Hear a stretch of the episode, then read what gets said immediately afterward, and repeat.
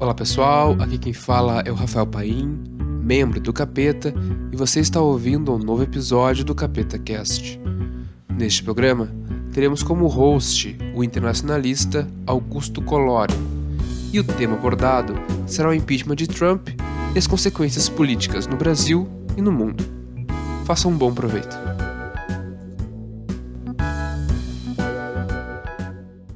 Boa noite, 8 de outubro, estamos aqui para mais um Capeta Cast e hoje vamos falar sobre o processo de impeachment de Trump e a política interna dos Estados Unidos.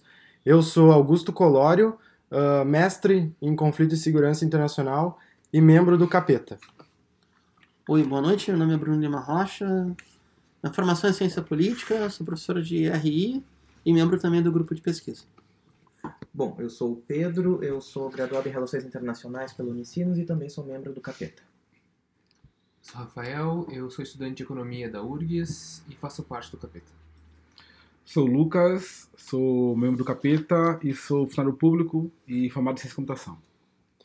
Recentemente a gente teve então a abertura do processo de impeachment do presidente dos Estados Unidos, Donald Trump, pela presidente da Câmara dos Deputados dos Estados Unidos, Nancy Pelosi, onde ela aceitou uh, investigar o caso por conta de uma suposta tentativa de interferência de Trump nas eleições de 2020, por conta de uma investigação que teria sido iniciada na Ucrânia para tentar investigar uh, as relações do filho do ex-presidente, uh, do ex-vice-presidente Joe Biden, que é um dos candidatos dos democratas para a próxima eleição, e as relações do filho dele com uma das maiores empresas de energia da Ucrânia. Uh, esse é o assunto de hoje e o Bruno vai fazer a sua primeira análise sobre o tema. Então, gente, o tema é bem complexo, mas eu queria começar do mais basicão aqui. Uh, vamos entender, esse é ótimo, né? Vamos entender porque uh, as coisas são mais ou menos amarradas e não tem um mocinho bandido nessa história. Essa empresa de energia e óleo, óleo e gás, energia e petróleo, tem um nome esquisito, Burisma. B-U-R-S-M-A. Para a gente poder pescar aqui na audiência brasileira, se eu não me equivoco, a sede dela fica em Donetsk, onde joga um monte de brasileiro naquele time Shakhtar Donetsk.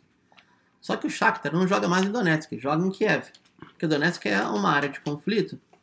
Aqui tem um especialista em segurança que é o Pedro, um especialista em conflito que é o Augusto, sabe mais do que eu, mas de qualquer maneira a gente sabe que o leste da Ucrânia é uma área core da Rússia histórica e é inegociável, assim como a Crimeia, etc. Tá, o que, que tem a ver isso tudo? Vou tentar me explicar.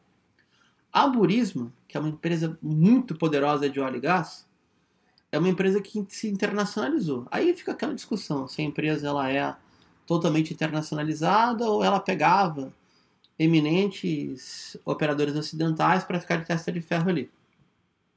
Tá?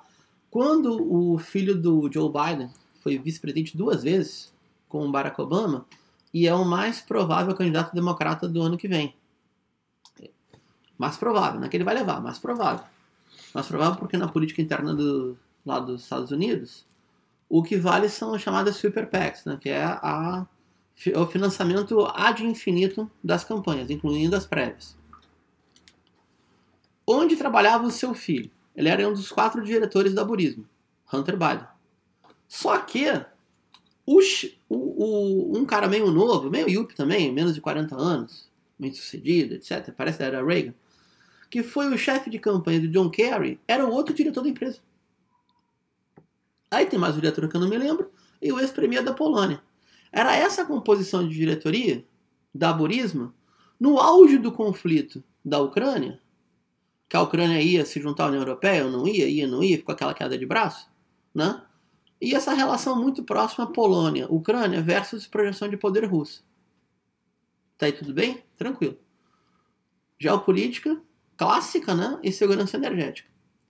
Eu não sei qual foi a, a pretensão do Donald Trump de numa ligação que ele sabia que estava sendo gravada, chegar para o presidente Zelensky da Ucrânia, que por sinal é ex-comediante de televisão, fora de Israel, acho que é o único presidente de origem judaica do planeta hoje, que é empregado de uma rede de televisão, que também pertence a um, agora me faz o nome, um oligarca ucraniano também de origem judaica, E que eu não sei se não tem algum vínculo aí, algum vínculo que o Trump poderia tentar estabelecer por crédito, por apoios de campanha, etc.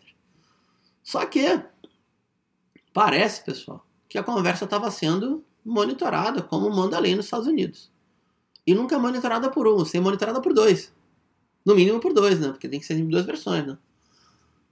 Enfim, no momento que, está, que a gente está agora, então onde eu tinha acompanhado, a Casa Branca conseguiu colocar um mandato de segurança onde os dois informantes não podem ser ouvidos e aonde a conversa original gravada não está disponível para o processo de impeachment político.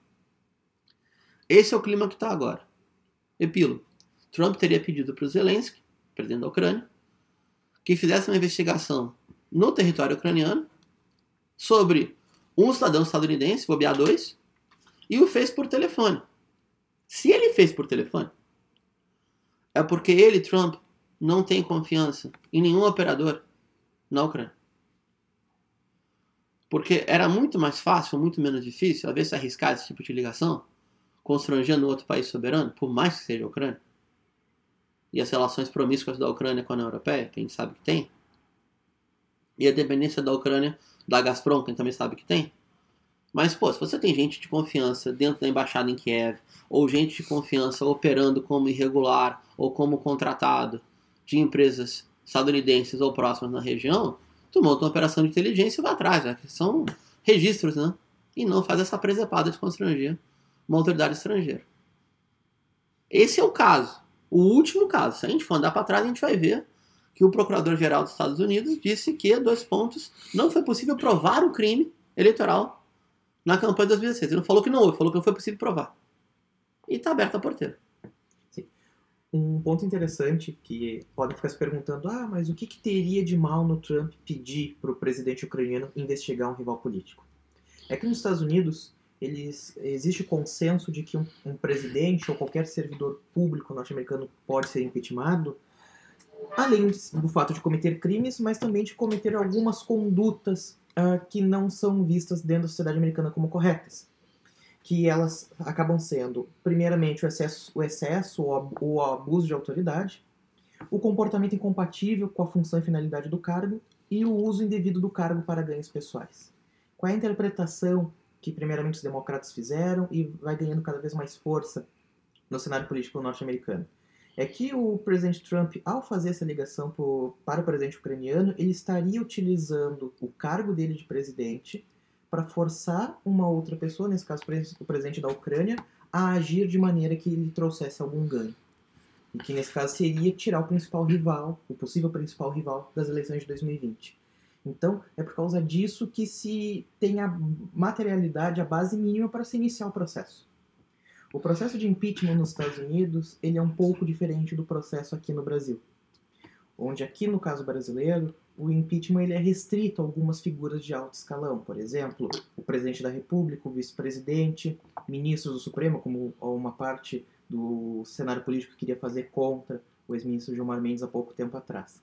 Só que nos Estados Unidos uh, não tem de maneira muito clara até quem pode ser impeachmentado. O consenso que se tem é que qualquer servidor público de alto escalão pode ser impeachmentado.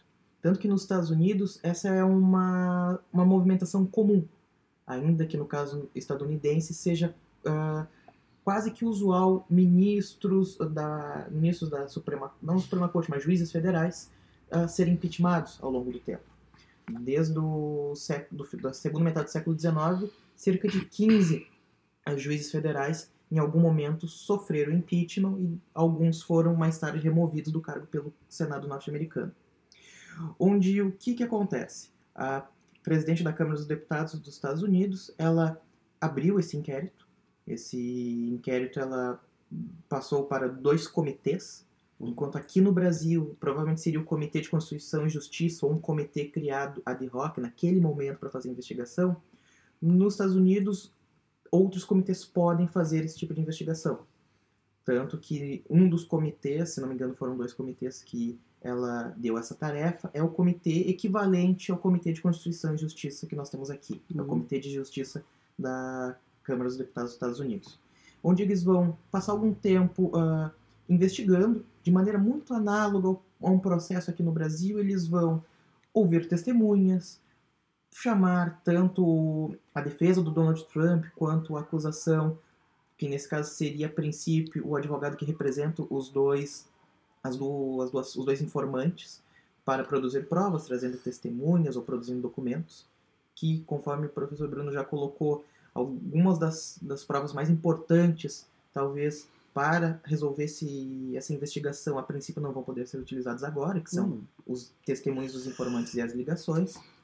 E após isso eles vão ah, entregar um parecer para a Câmara dos Deputados. Esse parecer pode ser seguido, como pode não ser seguido. Já aconteceu na história americana de ah, do parecer ser contrário ao impeachment e na época a Câmara dos Deputados escolher levar o processo adiante. Da mesma maneira que pode acontecer o inverso o comitê ele, ele apoiar, ele ir na direção de, de abrir um, um inquérito, abrir um inquérito não, desculpe, pode ir na direção de fazer um julgamento no Senado e a Câmara pode acabar não, um- não escolhendo ir nessa direção. A princípio, os democratas têm na, na Câmara Baixa do Congresso americano vantagem para levar para o Senado essa discussão. Só que no Senado os republicanos têm os republicanos têm maioria, o que tornaria a princípio, nesse momento, im- improvável que o Donald Trump seja removido do cargo de presidente, porque nos Estados Unidos tem uma distinção clara entre ser impeachmentado, digamos assim, Uhum. que ser impeachmentado seria ser ah, condenado pelo Congresso, enquanto para ser removido ele teria que ser condenado também pelo Senado estadunidense. Eu tenho uma dúvida. Ah, então, no caso americano, quando o Congresso vai impeachment o Trump, ele não é afastado por seis meses, ou por, como era no Brasil, que quando a Dilma foi afastada no, no Congresso, ela ficou seis meses fora até a decisão do Senado. Então, nos Estados Unidos não, não ocorre isso. Eu acho que até seria bom se alguém puder, puder fazer uma relação entre o ah, como funciona os Estados Unidos e o processo que a gente teve aqui da Dilma para a gente analisar se existe de fato semelhanças ou não. Porque tem uma coisa também que me chama bastante atenção, que é o seguinte. Eu me pergunto se eles estão realmente julgando algum crime de fato de Trump ou se, na verdade, o que está acontecendo é algo semelhante que aconteceu no Brasil, que é um terceiro turno do- por parte dos democratas, onde eles, por não aceitarem o resultado da eleição, não estariam buscando, de alguma forma, des- deslegitimar o governo, também pra- pensando nas eleições no futuro, e, ao mesmo tempo, se a gente lembrar, no começo do ano já teve. ah, já se pensou num impeachment do Trump por conta das relações dele com agentes russos Uhum. ah, durante as eleições. Então, se alguém quiser comentar isso. Eu comentar, então. Eu, eu não consigo ver como terceiro turno, porque eu acho que é eu, eu acredito que seja diferente, assim. Primeiro porque o, o caso do Trump, quando o Bruno falou corretamente, ele, quando o, Trump conversa com um chefe de Estado no exterior, ele, as ligações são as, as conversas são gravadas. E logo após essa conversa com o, o chefe do, da Ucrânia, todos os outros áudios do, do Trump foram classificados no nível mais alto de segurança, Uhum. o que restringiu completamente o acesso a quase nenhum agente. Isso só pode ser feito pelos, por um, por um- pelo chefe de departamento eh, de Estado americano ou pelo próprio presidente. Então, obviamente, acredito eu que ele já tenha um indício que as conversas não eram muito republicanas, inclusive como essa não é muito republicana, porque ele pediu um favor, ah, um, um enriquecimento pessoal nesse sentido de, investigar um, um, um inimigo político. O caso do russo também, cada dia que passa tem mais vestígios que teve influência russa, então eu acho que é um caso diferente do, da Dilma, porque a Dilma era muito controverso se houve pedaladas, era muito conversa se pedaladas foram um crime, e assim, eu acredito que é meio que um consenso, pelo menos da, da ala que se preocupa com os, os preceitos republicanos, que ele não foi um impeachment realmente republicano, era um, foi um golpe parlamentar, etc. Então, eu não sei, é a minha visão que eu acho que tem, é é- não é tão comparável, assim, eu acho que é o terceiro turno, até porque passou muitos anos, não foi um tão, tão conturbado, assim, não sei. Eu sigo o Rafael. Acho que vale a pena alguma comparação e, e é meio rapidinho. A, a alegação da derrubada da ex-presidenta Dilma foram as tais pedaladas, né? As pedaladas, elas estão baseadas na lei que fundamenta o processo de impeachment, uma lei de 1950. Vamos lembrar um pouco a história do Brasil. 50 foi o último ano do governo Dutra, foi o ano das eleições gerais, foi quando Vargas foi eleito pelo voto popular. Primeira vez, na verdade, né? Que foi eleito pelo voto popular universal. Já era voto masculino e feminino, só não tinha, só não tinha como se fosse pouco, né? A população analfabeta. E essa lei restringia os gastos do executivo fora do orçamento com aval do Congresso. Só que essa lei, se eu entendi bem, ela é inexequível na gestão pública. Amarra de tal forma, típica da Constituição de 46, uma Constituição totalmente anti-poder executivo, uma Constituição liberal clássica nesse sentido. Né? Amarra de tal forma os gastos do poder executivo que seria impossível executar qualquer política. E ainda assim foi feito, etc. Por que eu quero colocar? Eu posso estar equivocado, mas nenhum governo democrático do Brasil deixou de fazer a tal pedalada. Então já tinha precedente a beça. E, como falou o Rafael, o caso do Trump não é que. Eu, se eu entendi bem, essa pergunta é muito oportuna, Augusto, porque ela é didática né, pessoal. Eu não vejo um, e aí é uma crítica, né, que o Partido Democrata tenha vontade política de obstaculizar todo o governo Trump. Embora o governo Trump se diga obstaculizado pelos democratas. Tá? Mais ou menos como se fosse tu pega duas emissoras de TV, a CNN ou a MSNBC, e pega a Fox News, é como a Fox News, o país está em guerra civil. Né? E na MSNBC, na CNN, o país está em depressão. Depressão, no caso, não depressão econômica, depressão psicológica. Né? E muito difícil que isso venha a acontecer do Partido Democrata. Para não me alongar, tanto a. Vamos lá. Tanto a possibilidade de ingerência russa nas eleições de 2016 como o caso agora, efetivamente são crimes concretos, né? Crime no processo eleitoral e crime de favorecimento pessoal. Eu creio que é isso que se trata, como se fosse uma espécie de concorrência desleal. E isso, na mentalidade puritana, por mais ser hipócrita, é muito sério. Porque essa gente realmente diz que acredita em capitalismo. Com todas aquelas principinhos lá de livre concorrência, blá, blá, blá, blá. Como se toda competição fosse justa e lícita. Então, enfim, eu não vejo um grau de comparação. Gostaria que fosse o terceiro turno, porque implicaria uma maior radicalização do sistema político americano. Mas está bem longe disso. Sim, bom, o, a, a partir do que colocaram. Colocaram, o, por exemplo, não dá para tecer tantos paralelos entre o caso do, do, possível impeachment do Trump e o impeachment da Dilma. Só o que, que acontece? Donald Trump ele vem deixando o, digamos assim, o flanco aberto desde o início do governo dele com vários pequenos escândalos e, e ultimamente com esses escândalos maiores. Então, os democratas, eles além de tudo isso que foi trazido pelo Bruno, pelo Rafael, uh, os democratas eles veem uma oportunidade de, se não derrubar o Trump, de pelo menos conseguir enfraquecer ele o suficiente para que nas eleições de 2020 ele chegue com a imagem ainda mais desgastada. Porque o principal, uh, o principal trunfo do governo Trump até agora na parte econômica é o fato do desemprego ter caído a um nível de pleno emprego e a produção industri industrial não ter tido uma queda grande. Uhum. No, no, último, no último trimestre, a produção da indústria norte-americana bateu no teto. Ou seja, eles estariam, a princípio, com a economia indo de vento em polpa, em que pese toda a questão da guerra comercial com a China e essas crises uh, político-morais que perpassam o governo Trump. Então é mais uma janela de oportunidade que se abre para os democratas. E tem que. É, eu acredito que é necessário pontuar que em algumas pautas, uma ala do Partido Democrata, se ela não concorda com o governo Trump, ao menos ela é conivente. Por exemplo, não é todo o Partido Democrata que aprovou o Obamacare. E alguns deputados democratas, alguns senadores democratas, se mostraram ao mínimo coniventes com as políticas do governo Trump de desmontar esse sistema de saúde, que ainda, uhum. em que pesa o fato desse sistema ser muito incipiente. Comparado ao SUS, ele é uma fração pequena, só para ter um nível de comparação. Então, é mais a questão do faro político das lideranças do Partido Democrata que enxergam a possibilidade de desgastar um adversário político. Se, se conseguir fazer com que o Trump seja removido da posição de presidente, ótimo. Se não conseguirem, que ao menos consigam enfraquecer ele.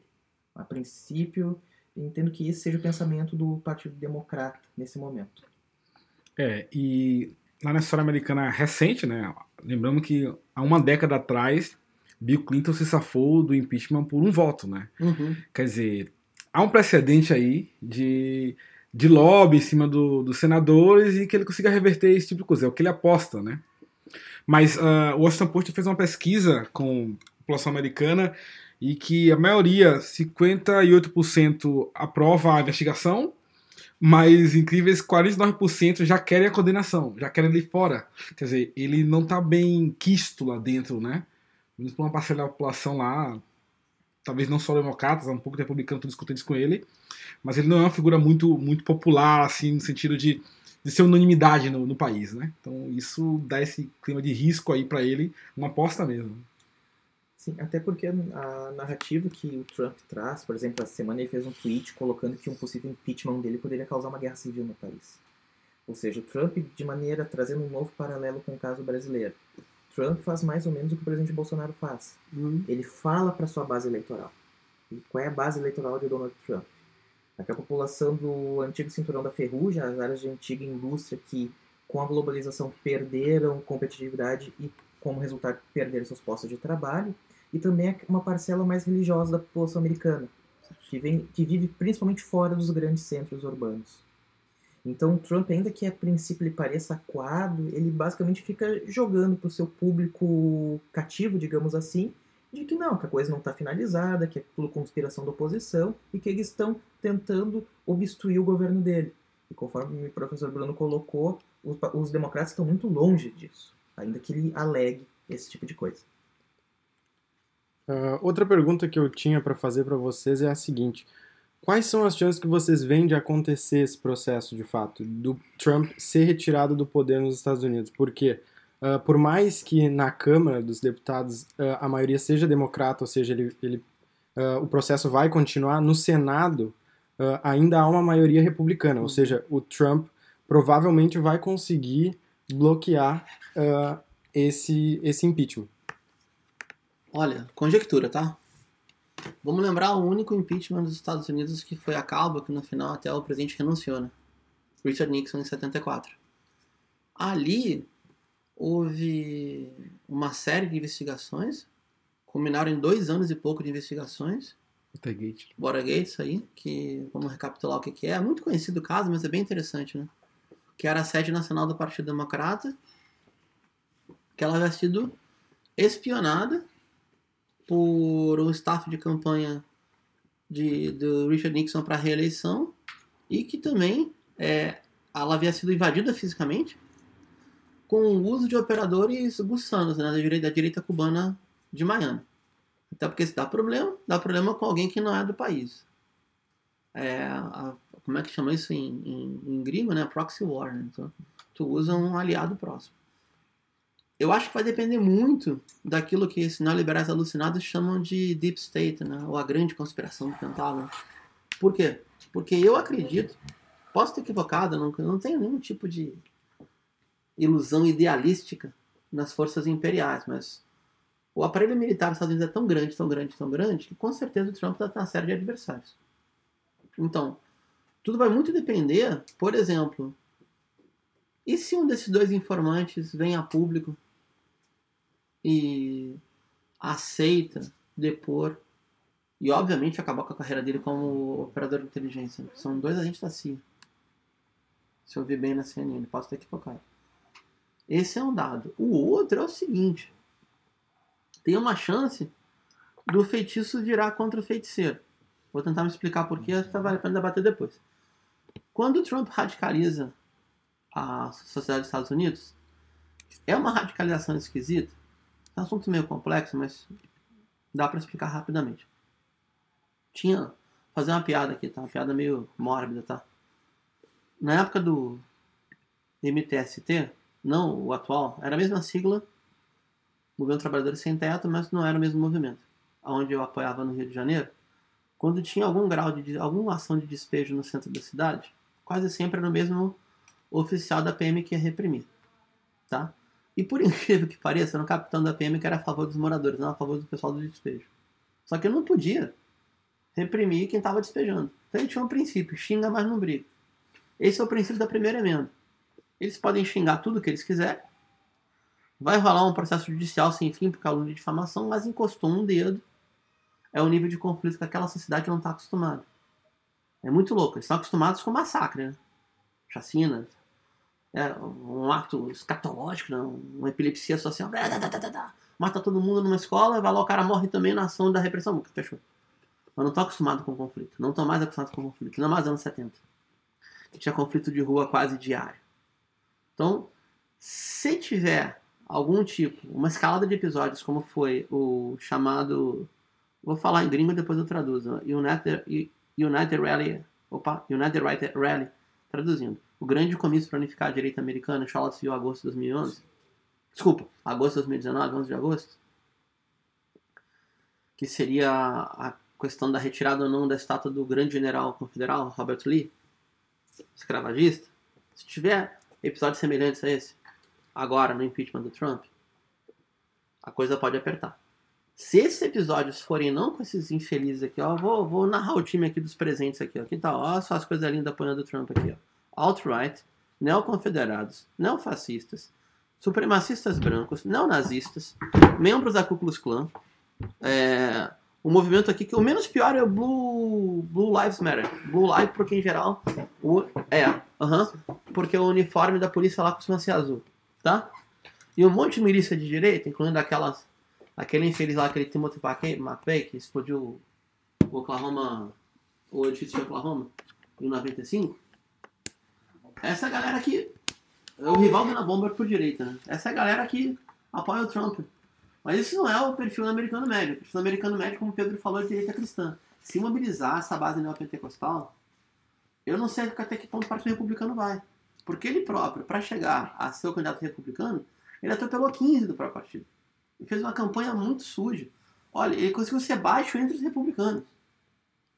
Tipo, imagina, fazer uma comparação aqui. Baixaria dentro do PSL. Até o Frota saiu, sabe? Algo parecido. Então, qual é o limite do Partido Republicano? Eu não sei. Mas não ser tutelado pelo Trump pode ser um limite. Um ponto interessante por exemplo, mesmo da mesma maneira que os democratas eles não são um grupo unitário em relação a como lidar com o governo Trump, os republicanos também não são. A antiga elite do partido, por exemplo, Mitt Romney, que perdeu as eleições de 2012 para Barack Obama, são um dos líderes do principal grupo de oposição dentro do Partido Republicano, que vota junto com, as, com os projetos do governo Trump quando eles vão de encontro a posições do Partido Democrata, mas não o apoia diretamente. E esse, esse grupo político liderado por Romer pode ser um dos grupos a ser, uh, a ser uh, cooptado por um possível processo de impeachment, que podem acabar mudando de lado e levar 10, 15 senadores a votar a favor do impeachment, a favor do julgamento do impeachment no Senado. Isso pode acabar virando o jogo. Só que de maneira semelhante com o caso do impeachment do Nixon, para isso acontecer, teria que ter, não um clamor popular, mas uma opinião pública cada vez mais contrária a Donald Trump. E, então, dá para dizer que, a princípio, o impeachment não sairia, mas a cancha está aberta.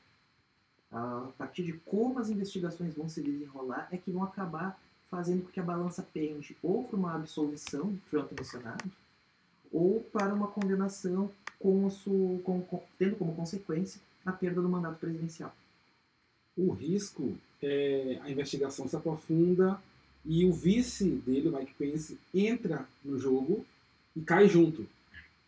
E aí caiu os republicanos do governo. Uhum. Né? E aí a, a presidente da Câmara, eu acho que assume. Isso, isso. E aí o jogo pega muito mal para os republicanos. Então e tudo está na balança deles, né? Sim, isso entra na balança. E aí o que pode acabar uh, levando o resultado, pode trazer o resultado é como é que o Trump vai lidar com o próprio Partido Republicano. Porque desde o governo dele, ele não tem nem constrangimento de queimar em tese aliados. Por exemplo, durante o, governo dele, teve alguns momentos em que ele teve algum, alguns atritos com o seu vice-presidente Mike Pence. Ocorreu também de ele deslegitimar as lideranças republicanas no Senado e na Câmara. Ou seja, tem tem tá montado um jogo que é quase previsível. E tanto que a partir disso é inteligente é, é, é inteligente a sacada do Donald Trump de entrar com os mandados de segurança para evitar o depoimento dos dois informantes e que soltem a gravação da ligação inteira. Porque tirando esses três elementos, os dois informantes das gravações, tu meio que tira base material para começar a montar um, um, um caso, digamos assim. Para tentar contornar isso, vai levar meses de, de batalhas judiciais para liberar esses, esses, essas transcrições e esses depoimentos. E mesmo que se consiga, vai levar mais alguns meses para tu conseguir uh, tirar algum, algum resultado político-jurídico. Porque uma coisa que dá para perceber no sistema estadunidense é que é quase um júri. Que nem nos filmes americanos, uhum. um júri que tu escuta as testemunhas, aí tu tem 12 jurados. No caso do impeachment, são 100 jurados, são 100 senadores. Então, mesmo que coloque tudo na mão dos democratas, vai acontecer de ter que se passar por toda uma etapa jurídica, de pegar essas provas, analisar e tirar um sentido. Os grupos de investigação os grupos que fazem investigação, aqui no Brasil é uma comissão única. Lá são ah, algumas comissões, né? Isso, algumas comissões. A principal, e que normalmente se tem, pega para si essas tarefas de fazer os processos de impeachment, é a Comissão de Justiça, que seria é equivalente à Comissão de Constituição e Justiça aqui do Brasil.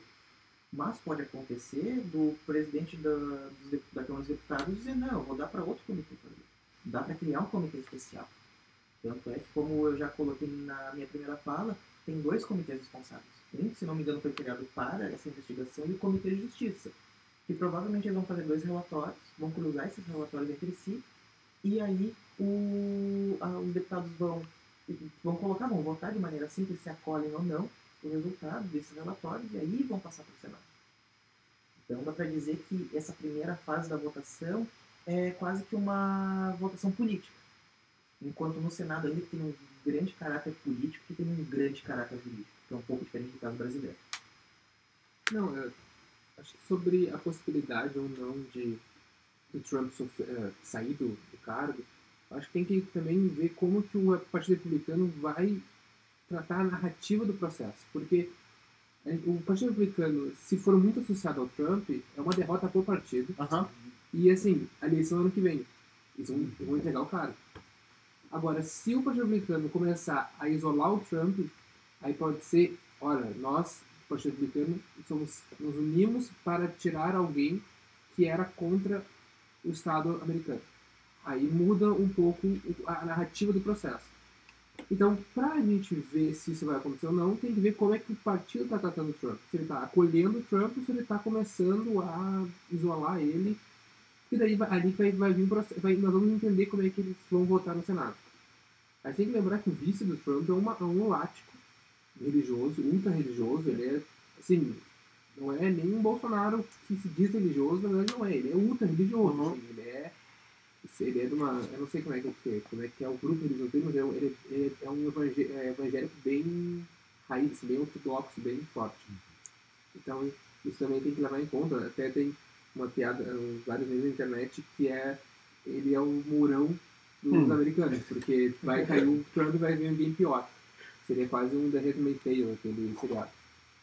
E, então acho que tem que ver como é que vai ser a narrativa. E não sei, o, o Pedro falou sobre o, a Câmara ser um, uma votação política. Teoricamente no Brasil também é uma votação política, né? Porque na Câmara tu não vota o processo, tu vota a abertura do processo, só que quando tu vota a abertura do processo, ele já sai, né? E aí depois no Senado é que é o, teoricamente, votação é, jurídica, que ele é o presidente do STF que preside. Então deve ser mesmo, acho que o mesmo processo, assim, tese. Sim, um, um, uma diferença é que o processo americano é mais demorado. Processo brasileiro ele prevê, por exemplo, até 180 dias, para que todo ciclo processual se feche. Só que nos Estados Unidos, a princípio, não tem prazo. Por exemplo, o processo de impeachment de Nixon durou mais de dois anos. Então, eles realmente analisam as minúcia a minúcia.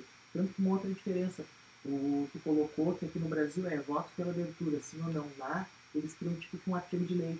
Seria assim, ah, a partir do contar dessa data, o presidente Donald Trump vai perder o cargo.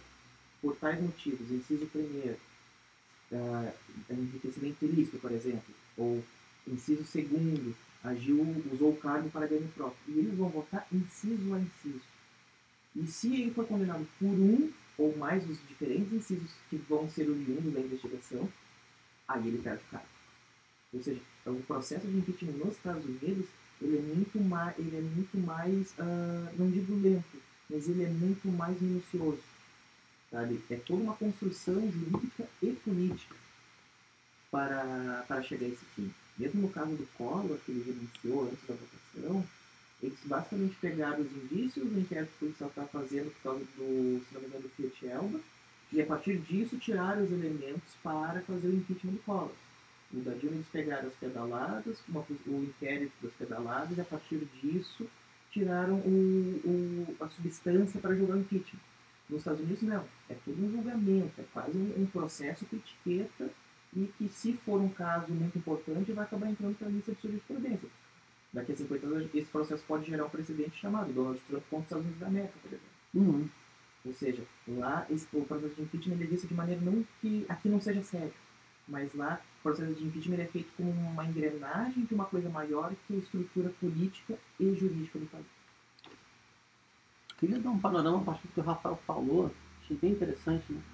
Então, eu particularmente, claro que bom de estar em sala de aula no obje- e com matérias mais flexíveis é que o objeto é móvel, né?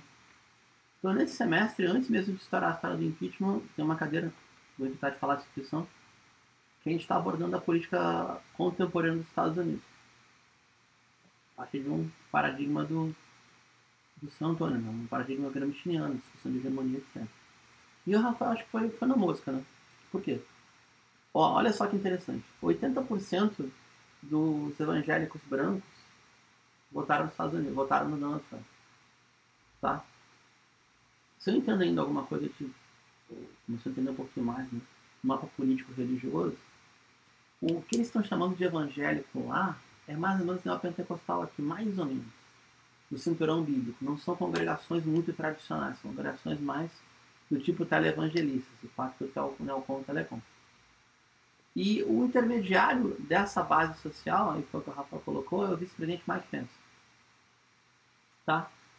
O, a infantaria, agora o Lucas me ajuda, a infantaria cibernética do, do- da campanha do Trump foi a alt-right, né? foi a nova direita dos Estados Unidos.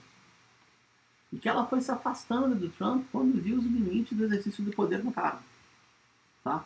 Essa galera, esse pessoal é muito ruim da cabeça, muito lunático, muito mesmo. Então, por exemplo, é, eles entenderam que o Trump poderia não condenar a ação essa em Charlottesville e trazer aquela teoria dos dois demônios, aquela coisa horrorosa, ambos os lados estão errados. Trump não condenou a ação racista diretamente. Mas, vejam que interessante. A maior parte desse cinturão bíblico que apoia o Trump, desde a composição dos anos 90, também apoia o Estado de Israel, que é o aliado histórico dos Estados Unidos no Oriente Médio. Tá? Mas a extrema-direita não. Eu me surpreendi até isso. Eu, acho, eu cria na minha cabeça, meio, destreinada na política conservadora dos Estados Unidos, né? é muito Pantera Negra e pouco Tucumano. Aí eu fui lá um pouquinho do outro lado, né? Eles ainda são classicamente antissemitas. Antissemitas como um todo, anti-árabes e anti-judeus. E reproduzem todas aquelas teses absurdas de uma grande conspiração judaica que eu gosto do antissemitismo. Então, a infantaria dos caras, tipo, disse, tá, não vou mais ficar com o Trump, porque o Trump não condenou, é, ele não saudou aquela ação na Nova Zelândia, ou na Austrália, Nova Zelândia, creio eu, que matou 50 muçulmanos. Os caras comemoraram isso. E falando sério. E aí ele fica embretado de ter que amarrar liderança por liderança, o intermediário não é ele, é Mike Pence, nessas congregações do cinturão bíblico, e quase todos ficam no Texas. Tá? E também a base do seu grande rival, né? que foi o Ted Cruz, foi o cara que aguentou a corrida eleitoral, as prévias republicanas até o final. Mano, esse cara é ruim, isso é assim ruim, isso, né? É gussano, cu- gu- cubano, gussano, texano, assim. É, é realmente assim, conservador texano, né? De origem cubana da direita cubana. E o cara é tranquilo comparado com o Trump no estilo de fazer campanha. Eu vejo que essa tese que o Rafael levanta, que o Partido Republicano pode abandoná-lo, visto que a sua extrema-direita já não quer mais muito saber da- do, do Trump, porque ele, por mais que seja o Trump, tem coisas que ele não pode fazer, o Bolsonaro ainda não entendeu isso. Acho que quando entender já está fora do governo. E ao mesmo tempo, Trump se comporta com o partido, é muito parecido com o Bolsonaro. O Bolsonaro não copia. O Bolsonaro falou essa semana. Ah, esquece o PSL, o PSL já deu. Outro dia perguntaram ao presidente, para montar o PSL, ah, eu peguei qualquer um. Ah, Eu não vejo PSL, PSL, eu peguei qualquer um. Então, tipo, ele fica imitando o seu ídolo, né? Ele falou que amava o Trump paixão, ela viu, ele falou isso aí. Partido é ele. É, o partido é ele e ele ama o cara. Então, é muito interessante como é que, inclusive, isso aí pode repercutir internacionalmente. Mas, para não me alongar mais ainda, eu vejo que essa possibilidade do, de uma ala importante dos republicanos para salvarem o partido, abandonarem o Trump, ela é bem plausível. Até porque, vamos botar o pino no i, ele ganhou em 20 estados, tá? Ele perdeu as eleições majoritárias. Para ganhar nos estados que ele ganhou, ele deve ter pintado e bordado com os caciques políticos, com os chefes políticos desses estados no próprio partido dele. Porque lá o jogo é pesado. Então, ele tem, no mínimo, 20 estados de base republicana que podem querer a fora. Se é que ele atendeu essas políticas mais tipo, paroquiais desse pessoal. É algo que a gente tem que colocar em dúvida. Eu queria puxar aqui um pouco da uma reflexão sobre a atuação dele, né? A- o, o contra-ataque dele, né? Ele dobrou, dobrou a aposta, né? Ele falou, não, o que eu fiz não nada demais e se fiz algo foi para proteger a- o, o, o Estado americano. Ele dobrou a aposta. Não fiz nada demais, o que eu fiz foi proteger o Estado americano. E tá aí. Tá dizendo que não tem nada, que pode investigar, que não baixa nada. Ele não, não faz nada além disso. Teve até mais que isso, né? Porque ele tweetou, se eu não me engano, que ele incentivava o Estado chinês a investigar as mesmas relações de candidatos ah, adversários. Então, tem uma briga uma briga feroz dentro da entre os democratas e os republicanos. Então, isso vai ser bem interessante de ver agora nos próximos dias, porque os Estados Unidos têm historicamente ah, a questão da, da soberania, da sua política externa autônoma, ah, liderando e até ah, assumindo uma posição mais, quer dizer, mais não, sempre, na verdade, mais agressiva quando se trata de política externa, e nesse caso, delegar outro Estado que se intrometa na política, política interna é realmente algo que quebra muito o padrão da política interna dos Estados Unidos. Vou passar pro Pedro, mas eu quero fazer um- uma declaração aqui convicta, tá? A profecia macabra dos ministros Lewandowski está acontecendo. Deus me livre, cruz credo, viver sob o regime jurídico dos Estados Unidos. Agora explica por quê, Pedro. Isso parece House of Cards, né? coisa horrorosa isso aí. Bom, tem um artigo da revista de Relações Internacionais estadunidense, The National Interest, que tem um título assim: Trump pode ser impeachmentado e condenado, mas pode ser também reeleito. E ah, o artigo ele traz ah, um contexto histórico, até o número que eu não tinha preciso, que tentaram 17 processos de impeachment aconteceram na história dos Estados Unidos, a maioria ah, em cima de juízes. E um ponto interessante é que, como a votação para remover ele do cargo no Senado, ela ocorre separada da perda dos direitos políticos, pode acontecer num cenário dele sofrer o impeachment, o impeachment ser confirmado pelo Senado, e ele ainda assim concorrer e ganhar em 2020. Por que isso ocorre? Porque quando a Constituição norte-americana foi feita, os que eles chamam de pais fundadores, eles não especificaram os crimes e a punição por extenso para além da perda de mandato. Tanto que eles colocam que qualquer um, qualquer oficial civil ah, que age de maneira desqualificada ou contra o, o- contra os contra os Estados Unidos, contra os Estados Unidos, vai, vai ser impeachment. Mas ele não chega a dizer o, o resultado após isso. Tanto que, conforme citei anteriormente, ah, a votação do impeachment vai ser quase como um artigo de lei, vão votar esses incisos, e se não propuserem na parte da votação na Câmara dos Deputados a perda dos direitos políticos, ele a princípio ele só segue o cargo. E pode até manter um, um- a liderança republicana e tentar a eleição em 2020. Para ver o quanto o sistema jurídico norte-americano ele tem algumas lacunas de precisão. E uma das lacunas a gente vê agora, onde pode acontecer uma coisa que no Brasil nunca se pensaria, até que a Dilma poderia ter aberto um precedente, de tu ser impeachmentado, não perder os direitos políticos e ser reeleito com o cargo que tu perdeu. É uma possibilidade, ainda que para os ouvidos brasileiros possa soar um pouco bizarro.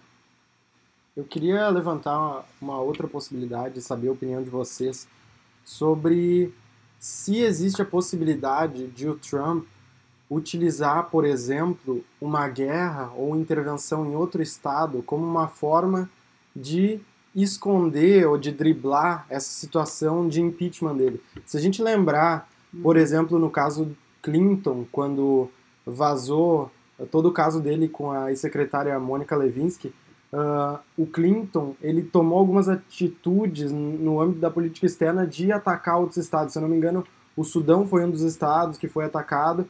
Uh, e tem até um filme bem famoso chamado Wag the Dog, uh, que conta justamente essa história de, de o presidente dos Estados Unidos entrar em uma guerra em outro país para, vamos dizer assim, evitar que a opinião pública esteja conectada a um escândalo do presidente. Eu não sei se vocês já pensaram nessa possibilidade, até porque, como a gente falou no episódio passado do Capeta Cast, os Estados Unidos têm pressionado muito para uma invasão, uma intervenção do Irã. E nesse caso, talvez numa atitude meio desesperada do Trump, mesmo que ele durante a campanha tenha condenado fortemente atividades uh, dos militares americanos no estrangeiro, uh, tem se levantado também essa possibilidade. Bom, agora eu podia fazer uma rodada, né? Também que pouca gente falando, mas vamos pensar assim em voz alta aqui, tá? Vou apelar para a cultura de massa e a indústria cultural. Eu fico muito espantado com aquele seriado que acabou no House of Cards, porque tem um colega da área da comunicação que me explicou o seguinte: cara estuda um pouco o Netflix como é, modelo produtivo, né? Então, o Netflix, quando eles fazem séries longas, eles trabalham com roteiro aberto. Então, eles meio que vão tornando ficção o que seria mais ou menos a história social do momento. Não precisa ser muito gênio para ver que os Estados Unidos adoram, tem sempre esse recurso de agressão externa. No House of Cards, no auge da crise política, né, eles fazem uma, declaram uma guerra e aí fica aquela dúvida, né, se a ação do que seria a versão da série do Estado Islâmico operou em território dos Estados Unidos porque conseguiu operar ou houve uma conspiração da Casa Branca para deixar eles operarem, criar o fato político e depois fazer a, o bombardeio das áreas do, do Daesh, do ISIS, no caso ficcional esse. O Augusto falou bem. A guerra, se não é mais próxima, menos distante, seriam duas. Forçar um conflito com a Venezuela ou um conflito com o Irã. Nada disso está distante do radar e realmente isso pode acontecer. E agora eu vou fazer a conjectura da conjectura. Aquelas manchas de óleo no Atlântico que chegaram na costa brasileira, o presidente da República, de forma muito irresponsável, estou aqui sendo muito formal para a não incorrer em processo jurídico, disse: Eu já tenho um país em mim. E se for um plano, tipo um plano. Falou mesmo, falou mesmo. Falou, falou, falou, falou. Já tenho um país em mim. De forma indireta, tem que pensar nessas possibilidades todas, né? É possível. É provável? Não sei, mas é possível. A do Irã, ela está mais próxima. Certo? Ou então, tudo indica que o Netanyahu vai se consolidar como primeiro-ministro em Israel e aí junta a fome com a vontade de comer. Porque a direita israelense não perdoa os democratas pela proposta de acordo de paz e pelo pronunciamento do Obama de a solução clássica que todo mundo defende, né? Dois povos, dois estados para a questão Palestina e Israel. Enfim, é, essa jogada do tabuleiro está em aberto. Nunca vai faltar nem interesse, nem aventureiros uh, empresariais para faturar em cima dos contratos posteriores a uma guerra. Qual o território que eles vão destruir para isso? Aí está incógnito. Qual dos dois. Uh, quais, quais das duas ações, atacar o Irã ou a Venezuela, teria mais custos para os Unidos? No sentido de retaliação uh, tanto externa quanto da Rússia, da China, ou Inclusive, e na Venezuela também, também com a intervenção da China, da Rússia, qual dos dois países teria mais intervenção externa e interna? Porque, não sei se aqui no Brasil, no Brasil é assim, mas Então eles precisam da aprovação do Congresso para atacar. Uhum. Então, provavelmente o Congresso teria resistência, talvez. É democrata, inclusive. Olha, eu tenho a opinião, pra mim, bem clara de que o caso do Irã seria bem mais grave, porque o Irã tem uma capacidade de se defender muito maior, tem um, ah, muitos soldados, tem um, um exército ah, bem equipado, com ah, armamento de ponta, e, e tem mais. Eu acho que no caso de uma invasão do Irã, Rússia e China, eles estão bem mais dispostos a tomar atitudes mais sérias. Se a gente lembrar, por exemplo, no caso da China, o Irã ele é central para as novas rotas da seda, que é hoje o, o- a atividade ah, de política externa da China mais importante. É o que a China está apostando aí para 20 anos, 50 anos daqui para frente. Então, no caso do Irã, seria muito mais grave, com a possibilidade aí de, de uma escalada muito maior. Porque se a gente for pensar, por mais que existam ligações fortes entre a Rússia e a China, querendo ou não, a Venezuela está no que eles chamam de quintal deles. Ou seja, existe uma certa noção, do, sobretudo de China e Rússia, de que, querendo ou não, é um, é, faz parte do território controlado pelos Estados Unidos. Então, nesse caso, eu não, não, eu não vejo que eles estariam tão dispostos assim, a assumir posições mais agressivas, vamos dizer assim. Mas no caso do Irã, o dano, tanto para a política interna quanto externa, seria gigantesco. Até indo no que o Augusto colocou, o Irã seria um caso que traria mais risco para os Estados Unidos, por quê? Tem uma força militar que, ainda que esteja abaixo de Israel e Arábia Saudita, tem capacidade de trazer dano aos interesses norte-americanos. Eles têm uma força proxy por procuração muito grande. O, Iraque está em chamas em protestos há uma semana. Esses protestos contra o governo iraquiano vêm em grande parte de grupos pró-Irã.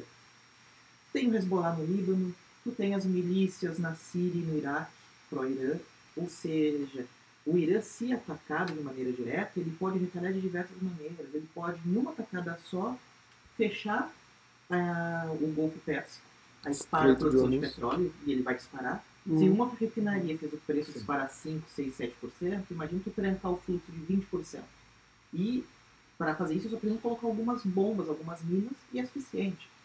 Eles têm também mísseis de curto, médio e longo alcance, que se não causa dano direto, causa um impacto minimamente psicológico para as tropas em terra. Para ter uma ideia, os mísseis no ira- iranianos, eles podem atacar a base da marinha americana no Bahrein, podem atacar as posições sauditas e americanas na Arábia Saudita, podem atacar Israel, tanto que recentemente tentaram matar o chefe da Guarda Republicana, dos chefes da Guarda Republicana, e logo em seguida a inteligência iraniana propositalmente vazou um plano onde eles tinham as principais cidades israelenses já marcadas para sofrer ataque de mísseis, se necessário. Ou seja, o Irã tem uma capacidade de resposta própria muito maior que a Venezuela. Ou seja, digamos que realmente ataque o Irã. Até a Rússia e a China agirem para bloquear alguma coisa, seja diplomaticamente ou militarmente, o Irã já vai ter capacidade de trazer algum dano. Imagina fazer todo um dano à infraestrutura estadunidense na região e logo em seguida vir um apoio russo e chinês. Ia ser, não digo uma vergonha, mas ia obstruir muito a posição norte-americana e isso acabaria tendo um impacto, um impacto interno muito grande. Porque um fracasso militar contra o inimigo público há mais de 20 anos, em 2002 o Bush coloca o Irã no eixo do mal, seria o suficiente para tirar a reeleição do Trump e tirar os republicanos do poder por um tempo considerável. Tem que lembrar que duas coisas depois vou para conjectura que vai dar uma certa pressão aqui. A questão iraniana ela impediu a reeleição do Jimmy Carter pela captura, o sequestro, eu diria, mas não tinha pedido nada em troca, né? Captura dos funcionários da Embaixada dos Estados Unidos. Ficaram mais de ano presos, em Teherã, depois da Revolução Islâmica. E, sendo muito didático, assim, eu entendo que se o Irã cumprir com a sua capacidade de resposta, o alvo deles primário é destruir a capacidade saudita de produção de petróleo. Não é danificar, é destruir. E as condições de defesa sauditas é mais ou menos o seguinte: é, a- os maiores gastos de compra e armamento e o pior emprego. Traduzindo, gasta para burro, não sabe o que fazer. Mas eu tenho uma outra aposta, é a conjectura da conjectura, mas já aconteceu. Vejam bem, tudo é coincidência, né? A eleição de Bush Jr. foi na disputa com o Al Gore, que era o filho, era era o vice-presidente do Clinton, tá certo? Eu me foge a memória, mas eu acho que o caso foi a Suprema Corte e por sete rodadas, como se fossem sete audiências da Suprema Corte até que o Al Gore jogou a toalha. O Bush estava muito frágil no governo. E nos primeiros meses posteriores àquele caso, da suposição de fraude eleitoral, através do irmão do Bush Jr., Gary Bush, que era o da Flórida na época, houve a, uma série de ataques de carta-bomba contra com vírus, uhum, uhum. Né? que circularam na Casa Branca, ou seja, um episódio clássico de terror doméstico. E isso unifica a sociedade americana. E depois teve 11 de setembro, que garantiu a reeleição do infeliz. O discurso do Bush na, no, no, parlamento, no Congresso, depois de 11 de setembro, é todo mundo aplaudindo de pé, como se fosse todo mundo mesmo é indivíduo, assim. A, a Hillary Clinton aplaudindo de pé, quase chorando, era uma coisa bem... É isso, nós assim. somos atacados. Então eu queria botar uma rodada aqui na conjectura, não vou falar, só pura conjectura. E se aparecer algum caso de terror doméstico? Mas terror doméstico de algum grau de intensidade maior cyber até ataque ou ataque com arma química, fosse de baixa intensidade, etc, etc. É um recurso sempre permanente naquela sociedade ali. O outro recurso permanente naquele país de, de, de doido, né, superpotência de loucos, é magnicídio e regicídio. Eu nunca posso esquecer, não era vivo, não era nascido, não, pela memória histórica, de que Bob Kennedy era o favorito na interna democrata e ele foi assassinado pouco tempo depois da morte de Martin Luther King, no mesmo ano. Para mim, coincidência não é. E Harvey Oswald assassina o Kennedy, só que depois ele é morto. Sabe, isso é um negócio... Não tem nenhum sentido. E detalhe, copiar a operação. Aconteceu a mesma coisa com o premier francês. Foi morto por um cara da extrema-direita. Depois mataram o cara. Então, não tem sentido. Eu gostaria de ver esse debate aqui, do terror doméstico como uma forma de reforçar a posição de poder do Trump. Eu queria uh, falar um pouquinho. O Irã tem uma, uma fragilidade que é na sábia guerra ele, ele perde. Porque os Estados Unidos fez uma, uma ofensiva forte contra ele, desligamento de setores da, da parte energética do país, apertando o botão dos Estados Unidos lá. Conseguiram entrar lá no, nas máquinas sensíveis e conseguiram desligar uma parte da indústria deles completamente botão. Quer dizer, eles, eles, são suscetíveis a um tipo de guerra, essa guerra cibernética, que é a guerra de quarta geração, que a China domina muito bem, a Rússia domina bem, mas eles não estão tão bem assim, porque eles sofreram bastante aí, sabe, cyberguerra. É, eu acho que o Bruno ele tem razão nessa possibilidade que tem que ser levantado de, de qualquer forma. Se a gente lembrar também os Estados Unidos eles, sempre, eles, eles são muito bons, eles sabem lidar muito bem com essa questão das relações públicas e como lidar com o público. Uh, por exemplo, para entrar na, na, na, Segunda Guerra Mundial, o Pearl Harbor, por exemplo, teve uma, uma relação muito importante uhum. com o público americano para fomentar a guerra e a, a sequente uh, invasão dos Estados Unidos ao Japão e tudo mais. No caso do Vietnã também, o desastre do Golfo de Nanquim uhum. Uh, uhum. foi extremamente importante, foi decisivo, eu diria, na verdade, para que uh, para criar essa questão pública e facilitar com que houvesse uma mudança, vamos dizer assim, uh, da forma como o público reagiria a uma possível intervenção dos Estados Unidos. Então acho que esse ponto ele é bem pertinente e ele e ele e ele está aí para ser levantado se, se fosse ver, por exemplo, as opções que o governo americano teria para criar uma situação de false flag, ou bandeira falsa, como chamam, para mobilizar a opinião pública, talvez a com menor, o maior custo-benefício seria o terrorismo interno. Uhum. Por causa do histórico, é comum desde os anos 70 ou uma pessoa ou um grupo de pessoas, seja por motivo religioso, político, fazer um atentado desde que seja metralhar pessoas que estão andando numa cidade, explodir um prédio, como o ataque em Oklahoma, uh, o ataque à bomba no prédio da Receita Federal. Uhum. Ou seja, é algo que tá, é mais próximo, é mais plausível do, de eles pegarem e fazerem, do que fazer toda a mobilização da política externa com o conflito externo. Por que, que um ataque externo seria plausível também? Porque uma parte da política, do, do cenário político norte-americano pede uma invasão do Irã desde o governo Clinton. Então, então, digamos que há essas duas opções. As duas opções são plausíveis, as duas opções têm custos, têm custo-benefício diferente uma da outra, mas ambas estão, digamos que à mão, se numa situação de último recurso o governo americano tentar uh, remobilizar a opinião pública para tirar o foco no processo de impeachment. Só para me corrigir aqui, memória me falhou, a gente às vezes tem que usar o algoritmo aqui da NSC para nos ajudar. Né? É, os ataques do Anthrax foram uma semana depois do 11 de setembro. Manter o clima quente, sabe? Não quero entrar na teoria conspiratória, mas é muito difícil uma arma química começa a circular livremente. Muito difícil. Embora hoje em dia algo parecido com microbioterrorismo seria um pouco mais factível. Queria botar uma curiosidade aqui na conversa que é a indústria americana ela chegou no seu teto, como a gente já falou aqui, e quando você chega no, teto da indústria, comprando emprego, a curva começa a apontar para uma reversão, né? Uma, tipo recessão, estagnação, tipo de coisa. Junto na forma como está de comer, uma guerra para os republicanos que vai reativar a economia de guerra hum, é algo que também entra, entra no, na, na balança, né? Pensar em um, em um conflito externo que vai reativar a máquina de guerra americana, de produção de de arma, de mobilização de soldados, de investimento público, inversão de dinheiro para custeio, isso aí pode estar no horizonte aí de algumas, algum republicano radical, algum grupo mais, né, convencer o Trump, esse tipo de coisa para usar a guerra como uma saída até para o modelo econômico muito é, eu, eu concordo com o Lucas, eu acho que nos Estados Unidos isso é sempre uma opção, haja vista que o país ele depende muito dessa indústria complexo industrial militar pra, uh, para a sua economia. São mais, se eu não me engano, são mais de 2 milhões de empregados de, dentro dessa indústria. Uhum. É muito grande, ou seja, a, a economia realmente depende disso.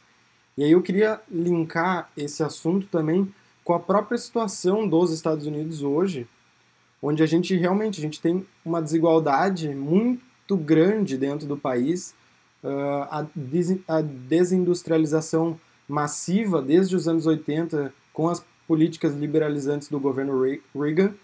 Então, de fato, eu acredito que eh, a gente pode sim levantar essa possibilidade de uma guerra como uma forma de reativar uh, ou de manter a economia americana do jeito que ela está, que voltou a crescer agora nos últimos anos. Então, eu acredito sim que, que a gente tem que levar esse assunto a sério, uh, sem esquecer da, da importância da desigualdade para a política hoje nos Estados Unidos. Então, a eleição do Trump, na verdade, ela é sim um reflexo uh, da, do empobrecimento da uhum. classe média americana uhum. e, e, e, da desindustrialização do país, sobretudo, como falou o Pedro, uh, na parte oeste do país, no meio oeste do país, onde a gente tinha várias montadoras de carro, indústria siderúrgica, várias empresas migrando para fora do país, sobretudo a China, e é dentro desses uh, grupos políticos da sociedade onde o Trump vai ter um, um grande avanço e vai conseguir uh, ser eleito. É, eu sobre a questão de entrando na indústria e tudo mais, uh, se for o caso de reavivar a economia pela indústria militar, um ataque doméstico fica menos possível, não? Uhum, e assim, um ataque. Os Estados Unidos ele tem literalmente, pela média, mais de um ataque à escola, mais de um massacre por dia. Então teria que ser um ataque provavelmente a uma instituição que represente o Estado. Não pode ser um ataque a uma escola, uma mesquita, porque isso tem todo dia nos Estados Unidos. Uhum. Então, eles estão literalmente acostumados e isso é uma, uma passada. Então tem que ser um ataque, um ataque a alguma instituição forte dos Estados Unidos um ataque a um, enfim, alguma questão do Estado. E aí eles teriam que ter um inimigo forte para isso. Então teria que ter um inimigo, acho que provavelmente algum Estado ou algum grupo que esteja dentro de um Estado. Então acho que, não sei se minha conjectura está certa, mas ia levar de qualquer jeito, acho que é uma, a, uma, a uma situação externa. E, e para reviver, reviver a economia norte-americana pela, pela indústria militar, teria que ser provavelmente uma guerra, um conflito grande, não, não sei se em Venezuela seria um conflito que abas- abas- abasteceria essa indústria, porque é um país com, um complexo militar provavelmente fraco relativamente aos outros, teria pa- o Brasil apoiando cegamente, porque é bom o Bolsonaro também, uma guerra ali, porque ele vai ganhar poder, a Colômbia também ia apoiar, tem milhões de imigrantes não aguentam mais, então não sei se é Eu, eu penso assim, né, gente? O Rafael colocou uma condição boa, até queria observar o seguinte. É, a economia de guerra dos Estados Unidos já está ativada pelos contratos que o Trump fechou no início do seu mandato. A superpotência a partir do ataque é sempre uma conflito assimétrico que vão ser sempre muito mais fortes do que o país atacado, pelo menos num primeiro momento, nesse momento de ataque e destruição. Daí controle é outra coisa, controlar não dá para controlar mesmo. Qual é a grande promessa, que às vezes não se cumpre? Não é ativar a economia pelo ataque, é ativar a economia pelos contratos de reconstrução. Ou pelo botim das riquezas, como é o caso do petróleo.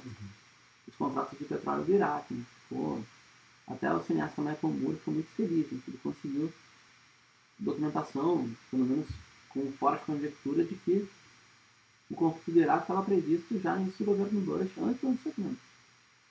No sentido de a necessidade de ter novos contratos no Iraque, expansão da província petrolífera, a disputa à época era muito forte, e mais ou menos. Hollywood também segue esse princípio, né?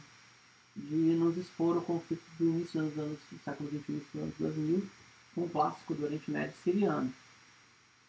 E vale a pena observar. Por fim, o que eu vejo, para não me alongar, tá? A superpotência tem condição de manter uma beligerância contra um Estado mais fraco sem ativar sua capacidade produtiva, só com história. Não sei quanto tempo eles podem segurar uma guerra, mas só que eles têm de aviação embarcada em um porta-aviões, eles têm um monte, é mais que a maioria dos países que votam no- na Assembleia Geral da ONU. Não dá para fazer. Quando é que eles ativam a economia ou fortalecem os grupos econômicos que vão apoiar essa aventura, essa aventura tétrica, né, terrível, homicida, é o momento posterior de fechar contrato. Por isso que aquele ah, boneco de ventríloco do Departamento de Estado, Juan Guaidó, prometeu, prometeu publicamente que ia vender a PDVSA para a Venezuela caso chegasse ao poder. Se comprometeu a mudar o modelo de exploração petrolífera com novas entradas de agentes de mercado. Eu vender, eu vender a PDVSA. Vou acabar com o monopólio estatal, acabar com a corrupção na PDVSA e permitir a entrada de novos parceiros econômicos. Ah, vender a PDVSA. Então, tipo, tem que ter um botinho de guerra para isso, para esse pessoal se aventurar junto. Por fim, o Trump, na minha opinião, ele é o animal econômico do neoliberalismo. Pô, meu cara quebrou seis vezes. E é o herói empresarial. É o mundo dos espertos, né? É um cara midiático pra caramba, sempre foi. Né? Brigão desde o ensino médio, competitivo ao extremo, egocêntrico e que, de preferência, o ideal é não produzir um parafuso. Se dá bem sem trabalhar. Ou o seu trabalho ser, seu trabalho literalmente é se dar bem sobre os demais. Burlando até o sistema legal de justiça que a burguesia finge que acredita. Acho que esse mundo do espertalhão, de repente, ele pode, ele pode minar, né, torrar os sistemas de crenças do Partido Republicano. Mas, vamos falar aqui sério, né? A gringolândia do hamburguestão é um para-raio de louco. Né? Aquilo ali, a consciência média do, do estadunidense é Homer Simpson piorado. É Homer Simpson ao culto, acreditando na bobagem do culto. Não do culto de bobagem, aqueles cultos são bobagem. Porque, quer ver uma coisa? Ó, eu até estava lembrando aqui. Governador de, de Nova York, Elliot Spitzer. Elliot Spitzer, isso aí.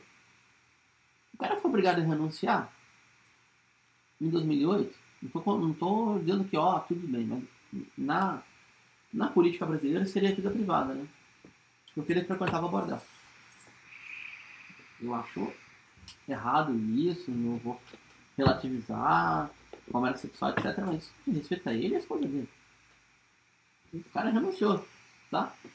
A direita evangélica dos Estados Unidos é como se fosse uma blindagem. Por quê? Ah, não, porque não abriram mão do apoio do Trump nem por assédio sexual, que é muito pior, porque não é consentido, né? E nem por escândalos de infidelidade. Então, tipo, nem o moralismo piegas desses pregadores de cueca molhada, os caras conseguiram atingir a imagem do Trump. Vai atingir porque ele é, deu o jeito dele ali para se dar bem numa competição, afinal de contas, tipo a lei de Gerson com o sinal da cruz, né? É importante se dar bem sempre, certo? Então, a lógica dos caras é essa, né? Money, money, money, né? É como eu vejo, pelo menos. Bom, e conforme o professor Bruno trouxe, uh, situação de tu precisar de fechar uma série de contratos, e ter que fazer toda uma montagem, uma, uma divisão antes, torna quase que, como eu posso dizer, imprevisível as ações que o governo americano pode tomar. Por quê? Temos o caso do Iraque, onde foi, foi feita toda uma partilha que setores fica com quem, tanto que as empresas do ex-vice-presidente Dick Cheney tiveram uma uhum. grande quantidade de contratos na área da construção civil. E isso pode acabar levando a um, não digo que é um final, mas uma situação pós primeiro momento muito imprevisível. Porque caso promessas não sejam cumpridas, se mude cotas, acaba, se tu faz alguma, alguma mudança nesse desenho institucional que eles acabam fazendo, tu acaba tendo como, como fruto disso uma situação de instabilidade tanto fora, no, no país que estaria sendo ocupado, um possível Venezuela, um possível Irã, tanto quanto internamente. Porque alguns antigos aliados passariam a se colocar como adversários e, trazendo o caso do Trump, que ele tem uma situação de vulnerabilidade por causa das, do processo de impeachment da maneira que está se colocando, é algo que talvez ele não poderia arcar. E isso acaba tornando ainda muito nebuloso que ações Trump pode tomar para, se não obstruir, para enfraquecer o processo de impeachment. Eu não sei se alguém tem mais algum comentário, alguma crítica. Uh, eu queria deixar, na verdade, mais uma pergunta uhum. aqui.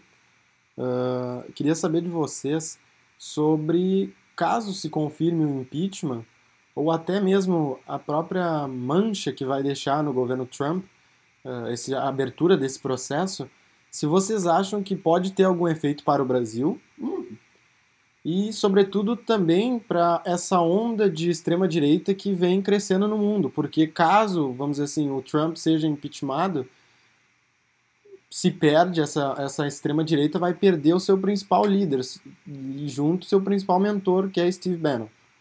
E aí eu queria, na verdade, levantar essa possibilidade, saber o que vocês acham. E e eu, do meu ponto de vista, já acho que vai.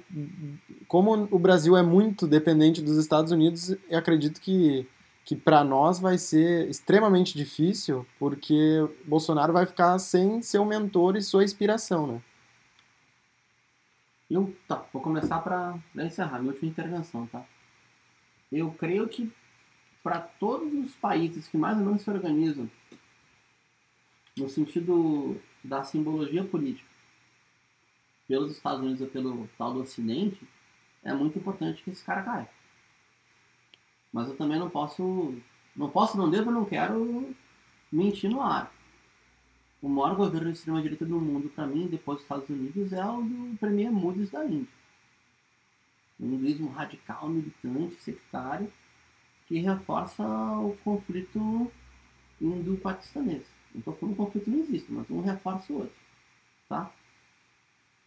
É, a extrema-direita, agora é provocação mesmo, né? A extrema-direita pró-Rússia, ou pró-Rússia, tendo aquele guru infeliz Alexander Dugin, seu grande mentor, ela é tão perigosa quanto. E ela também tem influência na Europa, ia falar ocidental, mas seria um equívoco, né? na Europa pós-expansão da União Europeia. Mas, de qualquer maneira, com todos esses senões, para nós, Brasil, e para nós, Brasil, sob o governo Bolsonaro, ou desgoverno Bolsonaro, seria muito importante que esse cara fosse empichado. Mesmo com toda a hipocrisia do Partido Democrata, com todo o jogo de interesse do Partido Republicano, com qualquer outra razão não alegável e justificável. Todo ataque ao Trump fortalece, não é nem a posição democrática, não, porque seria até meio bobo falar. É, é loucura que eu vou dizer. É uma posição até epistemológica, né? Essa gente vive de vender besteira e ilusão. E é muito ilusão, é muita besteira, é muita fake news, mas é muita mesmo. Você sabe o que eu tô falando. Estou na frente de um profissional da área. A média de apoio dos caras na internet é 80% de robô, 70% de robô. É absurdo, absurdo. Enfim, para não me alongar, sim. É... Chacoalhando nos Estados Unidos, respingando no Brasil. derrubando o Trump, perde ainda mais um apoio, nem que seja um apoio simbólico, discursivo, porque apoio efetivo não tem nenhum até agora, do governo Trump para o governo Bolsonaro. Ele perde elementos de referência. Para não deixar passar em branco, essa branca provocação, né? o chanceler Ernesto Araújo, ele dedicou a vitória do Bolsonaro e a sua posse como titular do Itamaraty a nova Itália de Matteo Salvini, que não existe mais. Então sempre vale a pena. Bom, a partir do que foi colocado, a derrubada de Donald Trump, a queda de Trump, acaba afetando bastante o governo Bolsonaro, não no campo político do nosso dia a dia, mas principalmente do campo de vista ideológico da moral. Porque a direita gosta de colocar que a esquerda ela, ela ficou perdida após a queda do muro de Berlim. Coloca que a esquerda perdeu referência, coloca que a esquerda perdeu o programa. Se Trump for impeachmentado, digamos que pode ocorrer algo análogo à extrema-direita brasileira. Porque conforme o professor Bruno colocou, a visão que o Bolsonaro, o chanceler Ernesto Araújo tem de Brasil, de sociedade, de Ocidente, já ficou fragilizada com a queda do Matheus Salvini. Ou seja, tu já perde um pilar. Com a queda de Trump, tu perde outro pilar. E a partir disso a gente poderia ver um verdadeiro governo Bolsonaro. Porque todas as medidas que o governo tomou e pretende tomar, ele sempre traz como espantalho, ele sempre traz como norte as ações do governo Trump. Ah, o governo Trump protege Deus e a família, protege Deus e a família também. E se não tiver o Trump? Uhum. Com, com o que, que ele vai justificar o que ele faz? E aí vai ser muito interessante de observar como é que os articuladores políticos e o próprio Bolsonaro agiriam e como é que a base cativa de, de Bolsonaro agiria sabendo que não tem um grande irmão do norte para se inspirar para chancelar as besteiras e idiotices que eles falam e tentam fazer. Para mim, se, se Trump cai, essa ideia de esse antiglobalismo aí que a extrema-direita prega no mundo, né, que tem adesão em vários lugares do mundo, ela, ela perde também, né? Perceber que os órgãos multilaterais não são interessantes, só tem aqui para roubar nossas riquezas, nossos empregos, toda essa, essa baboseira superficial, né? Não que você não possa fazer um raciocínio dos impactos da, da globalização nas populações nativas, mas essa, essa, essa, esse raciocínio superficial, antiglobalista aí, ele, ele cai por terra e, e aí seria curioso ver isso acontecer. Para encerrar aqui, eu só queria falar um pouquinho também que o, uma notícia recente aí, o, o Putin se posicionou a favor do Trump, defendendo o Trump. Não, tudo que o Trump fez, final demais e tal. Mas, pelo amor de Deus, não abram minha conversa com o Trump, jamais. Eles condicionaram que para abrir as conversas do Putin com o Trump teria que ter aprovação da Rússia. Olha aí. Tô muito curioso. Tem que abrir esses arquivos aí. Tem que abrir esse bate-papo aí. Tô curioso.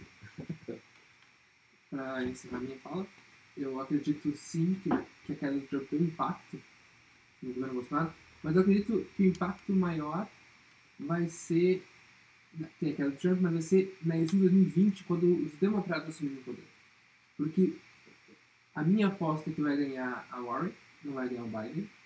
Eu estou apostando na Warren, ela tem menos rejeição. Eu acho que vai, vai ela, as propostas dela são mais progressistas, uhum. tem a taxação de fortunas, que é 2%, é pouco. Ela é mulher, é a primeira, a primeira mulher eleita, então eu acho que ali tem um, um importante. Uhum. E se ela foi eleita, nós vamos ter um democrata, não podemos uma democrata bem mais progressista do que os democratas que existem. Temos um Congresso que é democrata, então os Estados Unidos vai se avançar bastante do Brasil, eu acho. E o governo Bolsonaro vai ficar bem perdido. E aí, o governo Bolsonaro perdido, tudo indica que vai ter um não uma crise, mas vai cair, mas uh, um, vai desacelerar a economia mundial. Isso afeta muito o Brasil, afeta as exportações brasileiras e vai, cair também o crescimento. Então nós temos um cenário que não é muito bom tanto para o Brasil e para o governo Bolsonaro. Então acho que a coisa vai ficar bem ruim para eles se o Trump cair. E se o Trump não cair agora, eu acho que ele vai cair em 2020, e aí a coisa vai ficar ruim para ele de qualquer jeito. Só que vai, vai como o Pedro disse vai cair no sentido também moral de o Trump caiu, sistema de está caindo. Então eu acho que é, seria mais um componente mais. mais uh, seria um, um, um, dano maior ao governo Bolsonaro do que já vai vir, e eu tenho certeza que vai vir com a volta dos democratas. Bom, eu queria agradecer a presença de todo mundo aqui, do Lucas, do Rafael, do Pedro, do Bruno e convidar vocês para se manterem conectados aqui no Capeta Cast. Em breve a gente está de volta com algum novo assunto e se vocês tiverem algum assunto também que gostariam que a gente abordasse, pode escrever nos comentários ou no Facebook pra gente e a gente vai estar ligado. Obrigado, até a próxima.